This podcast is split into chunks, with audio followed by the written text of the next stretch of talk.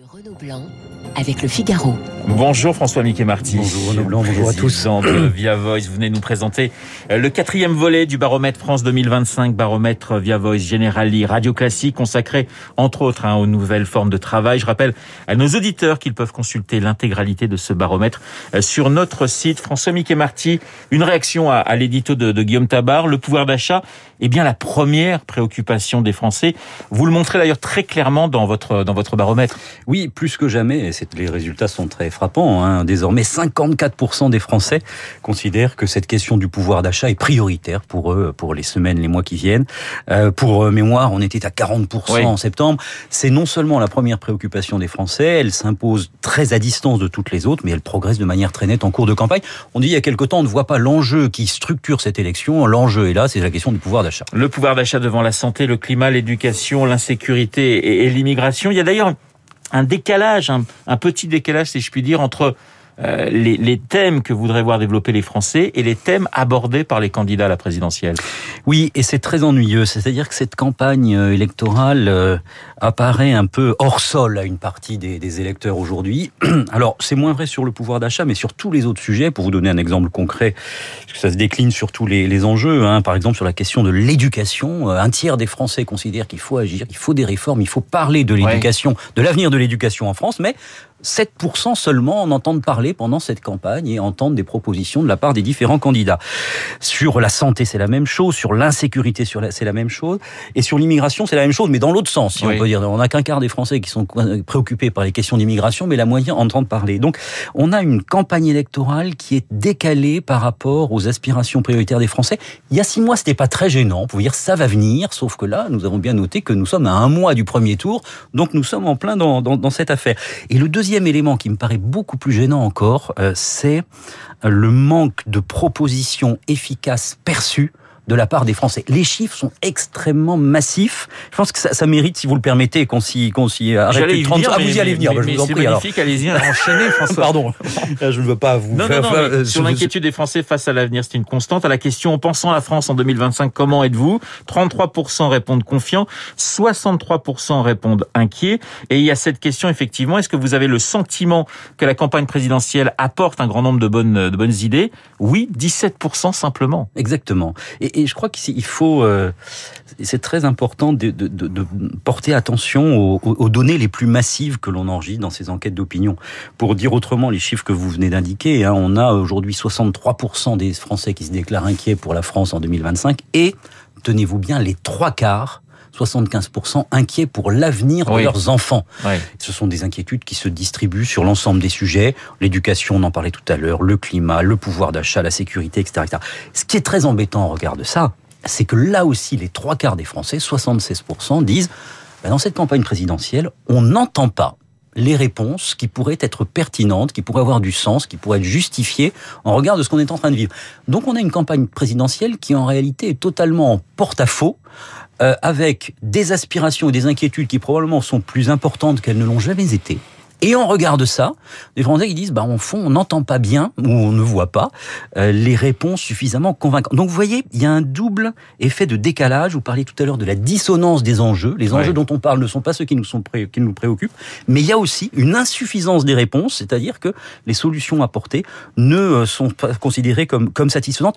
Pour dire le fond de ma pensée, je crois que c'est assez explosif. C'est-à-dire que dès lors que vous avez une consultation qui est la principale consultation du pays, où les gens se disent, bah, au fond, on a une grande élection, mais d'une certaine manière, elle ne remplit pas son office, euh, il y a de fortes chances que ça laisse sur place quelques ressentiments. Alors on reviendra à la fin de cette interview sur la campagne en tant que telle avec euh, la guerre qui est, une nouvelle donnée dans cette campagne électorale. Je le rappelle, nous sommes à un mois du, premier tour et j'en viens, François Mickey Marty, aux, nouvelles formes de travail qui est euh, le thème central de cette quatrième édition de ce baromètre France 2025, baromètre via Voice Radio Classique.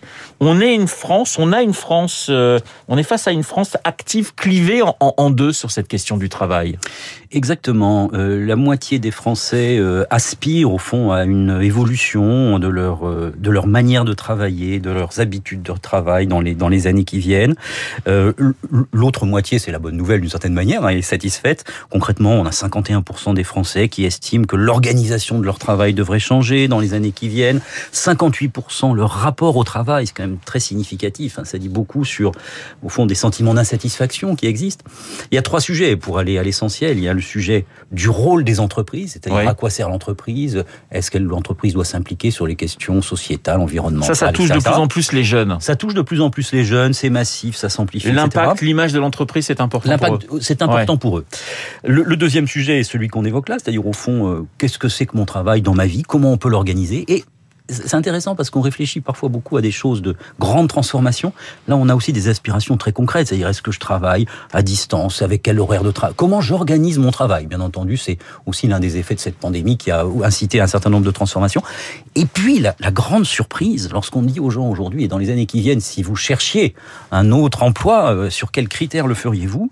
Les deux réponses qui arrivent en tête, bien sûr, la question du salaire, là on est en pleine cohérence par rapport aux questions de pouvoir d'achat, et puis, et puis, et puis, la qualité de vie et le bien-être au travail. Et sur cette question de la recherche d'emploi, le sens, si l'on peut dire, l'engagement de l'entreprise, la société, etc. Là, sur ce point particulier, euh, est, cité de manière beaucoup plus secondaire. Donc il y a toute une réflexion sur qu'est-ce que c'est que la qualité de vie et le bien-être au travail qui va être prépondérante pour, euh, pour les, les mois et les années qui viennent. Mais c'est vrai que le paramètre le plus important pour les Français reste la question du, du salaire. Le télétravail, alors c'est une parenthèse pour les Français ou c'est un acquis justement après cette pandémie?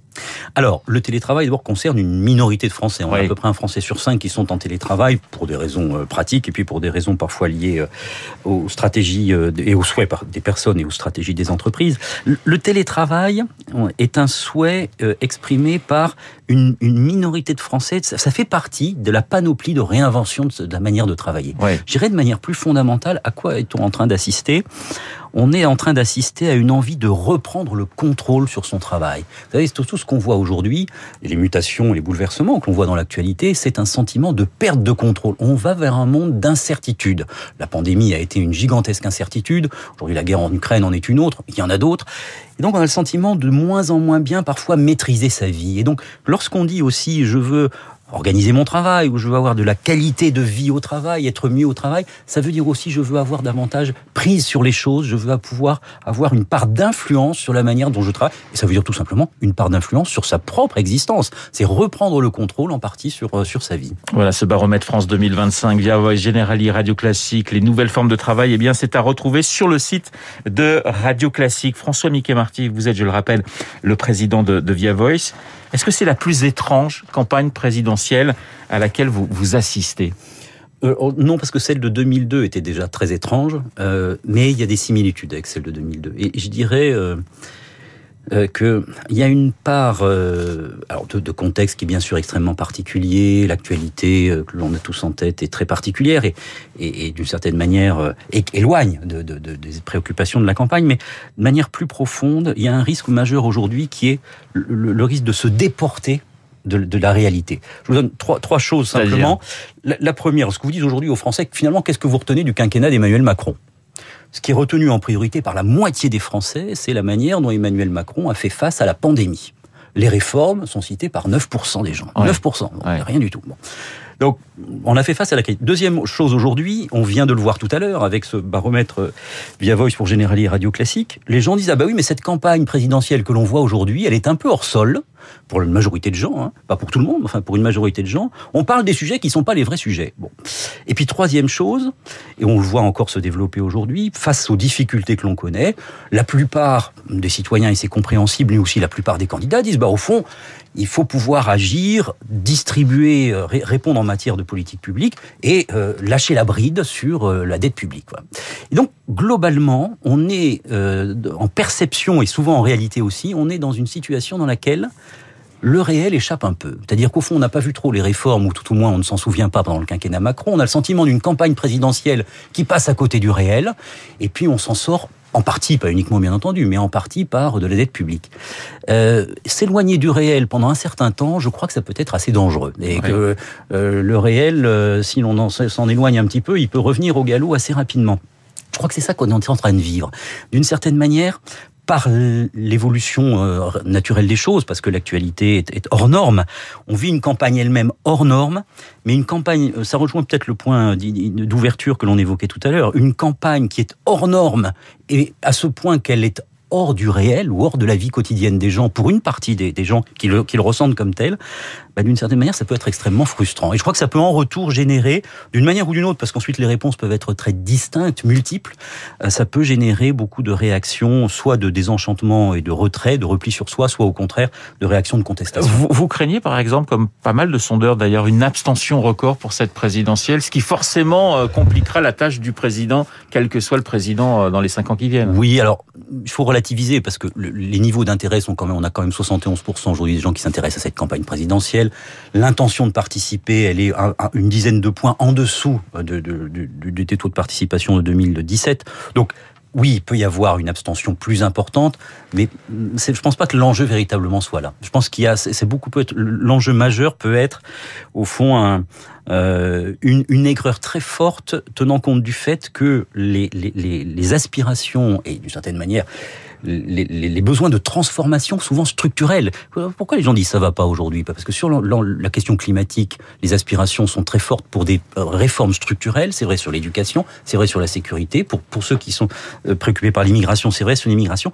Et on ne les voit pas. Donc je pense que cet aspect du ressentiment est peut-être plus puissant que la manifestation, l'une des manifestations qu'est que, l'abstention. Alors on voit pas comment Emmanuel Macron pourrait ne pas être au, second tour de cette présidentielle. Ils sont aujourd'hui quatre hein, pour euh, pour occuper le, la seconde place, puisque Jean-Luc Mélenchon est revenu dans, dans, la course.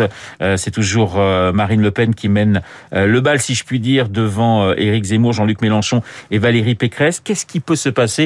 Et ça sera ma dernière question en quelques secondes. Est-ce qu'il peut se passer encore beaucoup de choses à 33 jours du, premier tour d'élection présidentielle? Bah, il peut se passer. Oui, alors vous le dites très bien. Hein, c'est vrai que pour de multiples raisons, Emmanuel Macron aujourd'hui est en position privilégiée.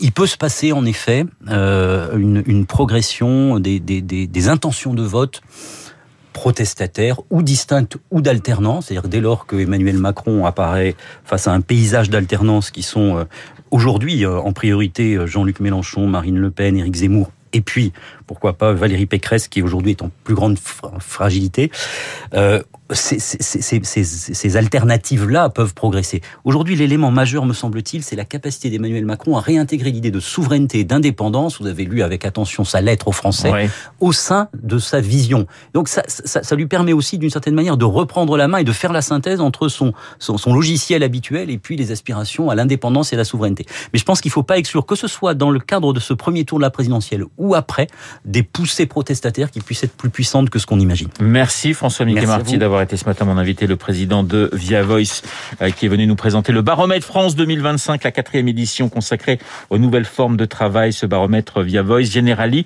et Radio Classique. Je vous souhaite une excellente journée. Il est 8h29 minutes. Dans un instant, l'essentiel de l'actualité avec Charles Bonner. Vous écoutez Radio Classique. Avec la gestion Carmignac, donnez un temps d'avance à votre épargne.